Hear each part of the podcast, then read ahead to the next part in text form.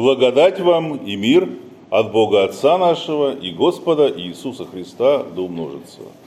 Встанем, чтобы выслушать Евангелие сегодняшнего дня, записанное евангелистом Матфеем в главе 9, стихи чтения с 9 по 13. Проходя оттуда, Иисус увидел человека, сидящего у сбора пошлин по имени Матфея, и говорит ему, следуй за мною. И он встал и последовал за ним. И когда Иисус возлежал в доме, многие мытари и грешники пришли и возлегли с ним и учениками его. Увидев то, фарисеи сказали ученикам его, для чего учитель ваш ест и пьет с мытарями и грешниками. Иисус же, услышав это, сказал им, нездоровые имеют нужду во враче, но больные. Пойдите и научитесь, что значит милости хочу, а не жертвы. Ибо я пришел призвать не праведников, но грешников к покаянию. Аминь. Это есть Святое Евангелие. Слава тебе, Христос. Присаживайтесь, пожалуйста.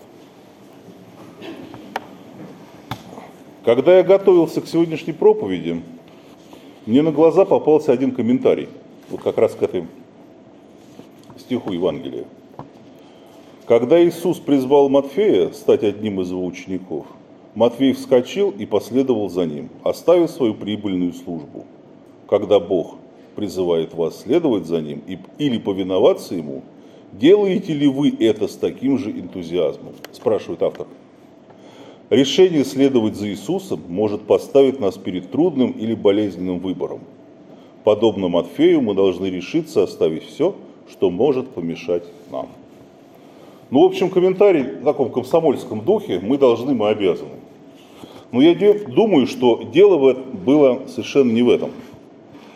Для Матфея это прежде всего был шанс почувствовать себя человеком, а не изгоем общества – в свое время Матфей, как и его коллеги по цеху, продали свою совесть за деньги.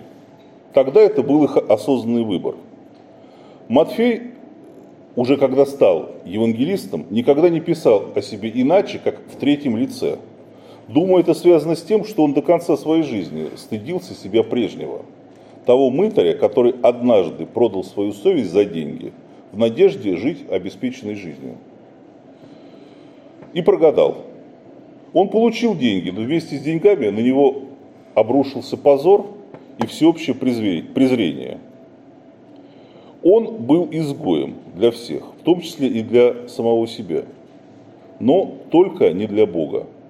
Даже когда тебя презирает весь мир, Бог все равно тебя по-прежнему любит, потому что Бог – это любовь, Бог – это прощение. Он любит каждого из нас, даже самого последнего грешника – и готов его простить. Тема нашей сегодняшней проповеди – Божья прощающая любовь. Сейчас престижно занимать государственные должности. Это прежде всего почет, уважение, ну, неплохие зарплаты, а главное стабильность и хорошие жизненные перспективы. Если постараться и повезет, может даже стать министром, в конце концов. Существует такое мнение, что мытари – это что-то типа налоговых инспекторов того времени. Ну, это не так. Вот небольшой экскурс. Перенесемся во времена Христа в Палестину. Что же такое было на самом деле мыторство и кем был Левий Матфей? В новозаветные времена в провинциях Римской империи налоги и пошлины не собирались государством, а отдавались на откуп арендаторам – так называемым публиканам. В каждой области подконтрольной Римской империи был свой публикан. То есть, если так сказать, главный из мытарей. Эту должность можно было запросто купить на аукционе. Это что-то похожее на сегодняшний тендер, на котором побеждал тот, кто предлагал взыскать больше всего. Ну, я в этой провинции взыщу столько-то динариев. Молодец, ты будешь здесь публиканом.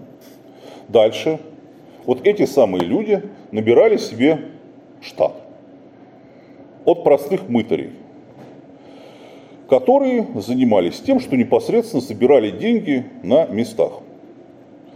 Как правило, мытари были уроженцами этой же провинции, где они и работали. При этом государство получало твердые поступления, без всякого риска, например, в случае неурожая. Неважно, сколько денег имеет население, вот твердую денежную сумму ты обязан сдать государству. Это задача вот этого самого публикана.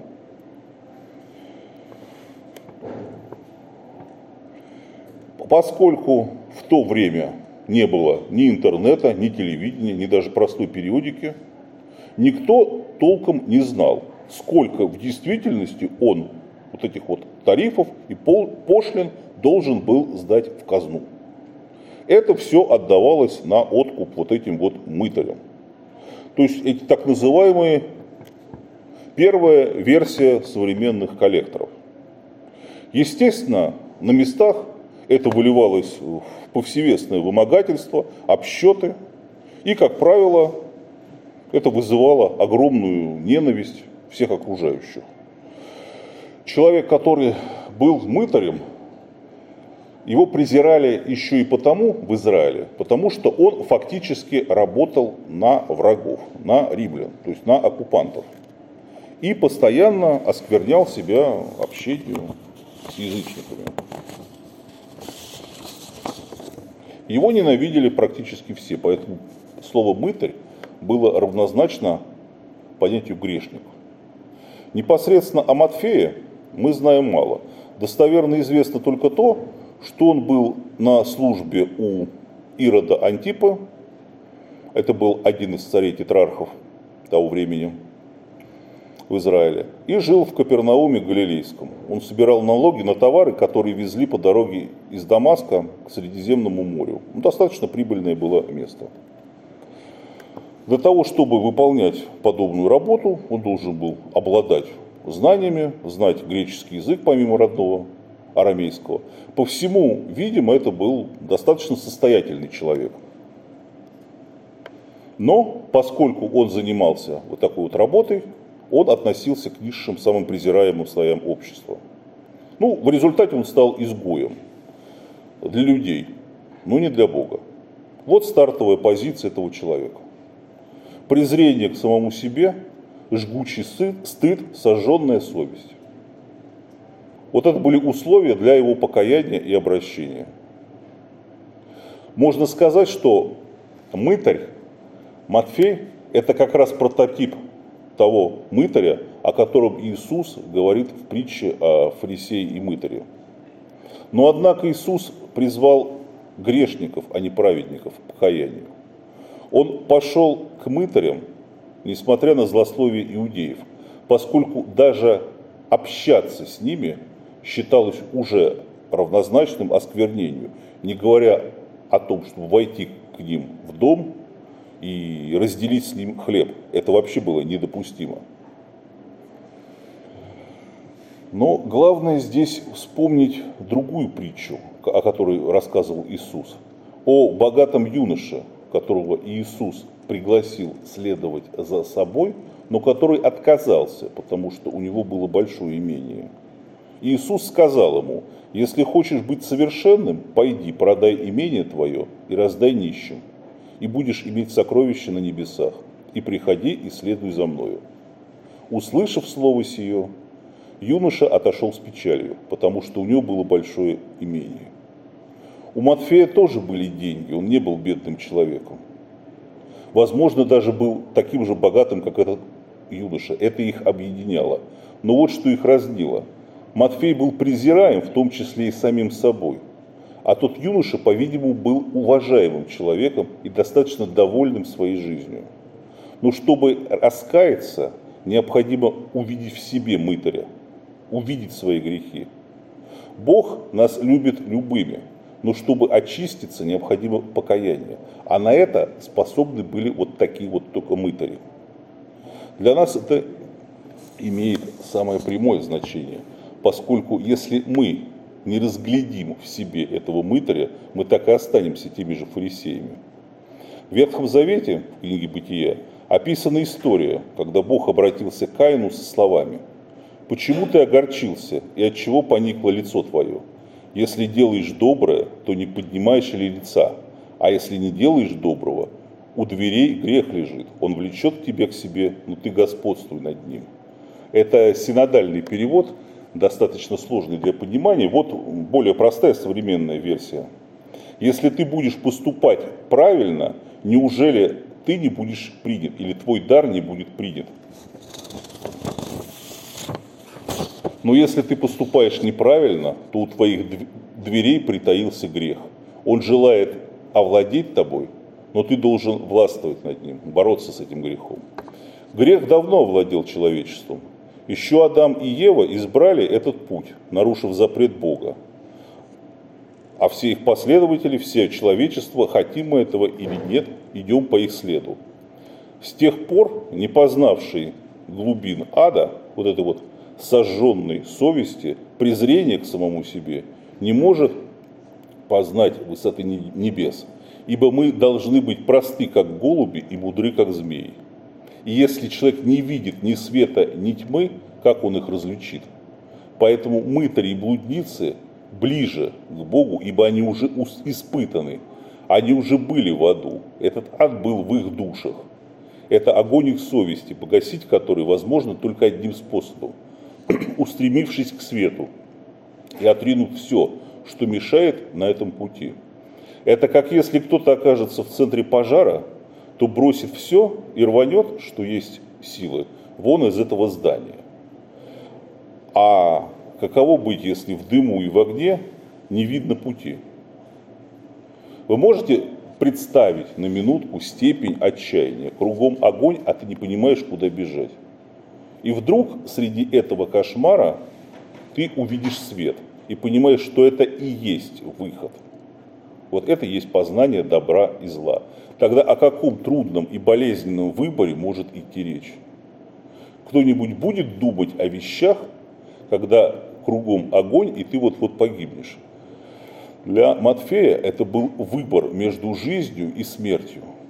Для нас, для всех это тоже выбор между жизнью и смертью. Просто большинство людей этого до конца не осознают огонь внутри нас разгорается медленно. Это не то, что пожар в квартире. Но разгоревшись, его уже ничем не погасить.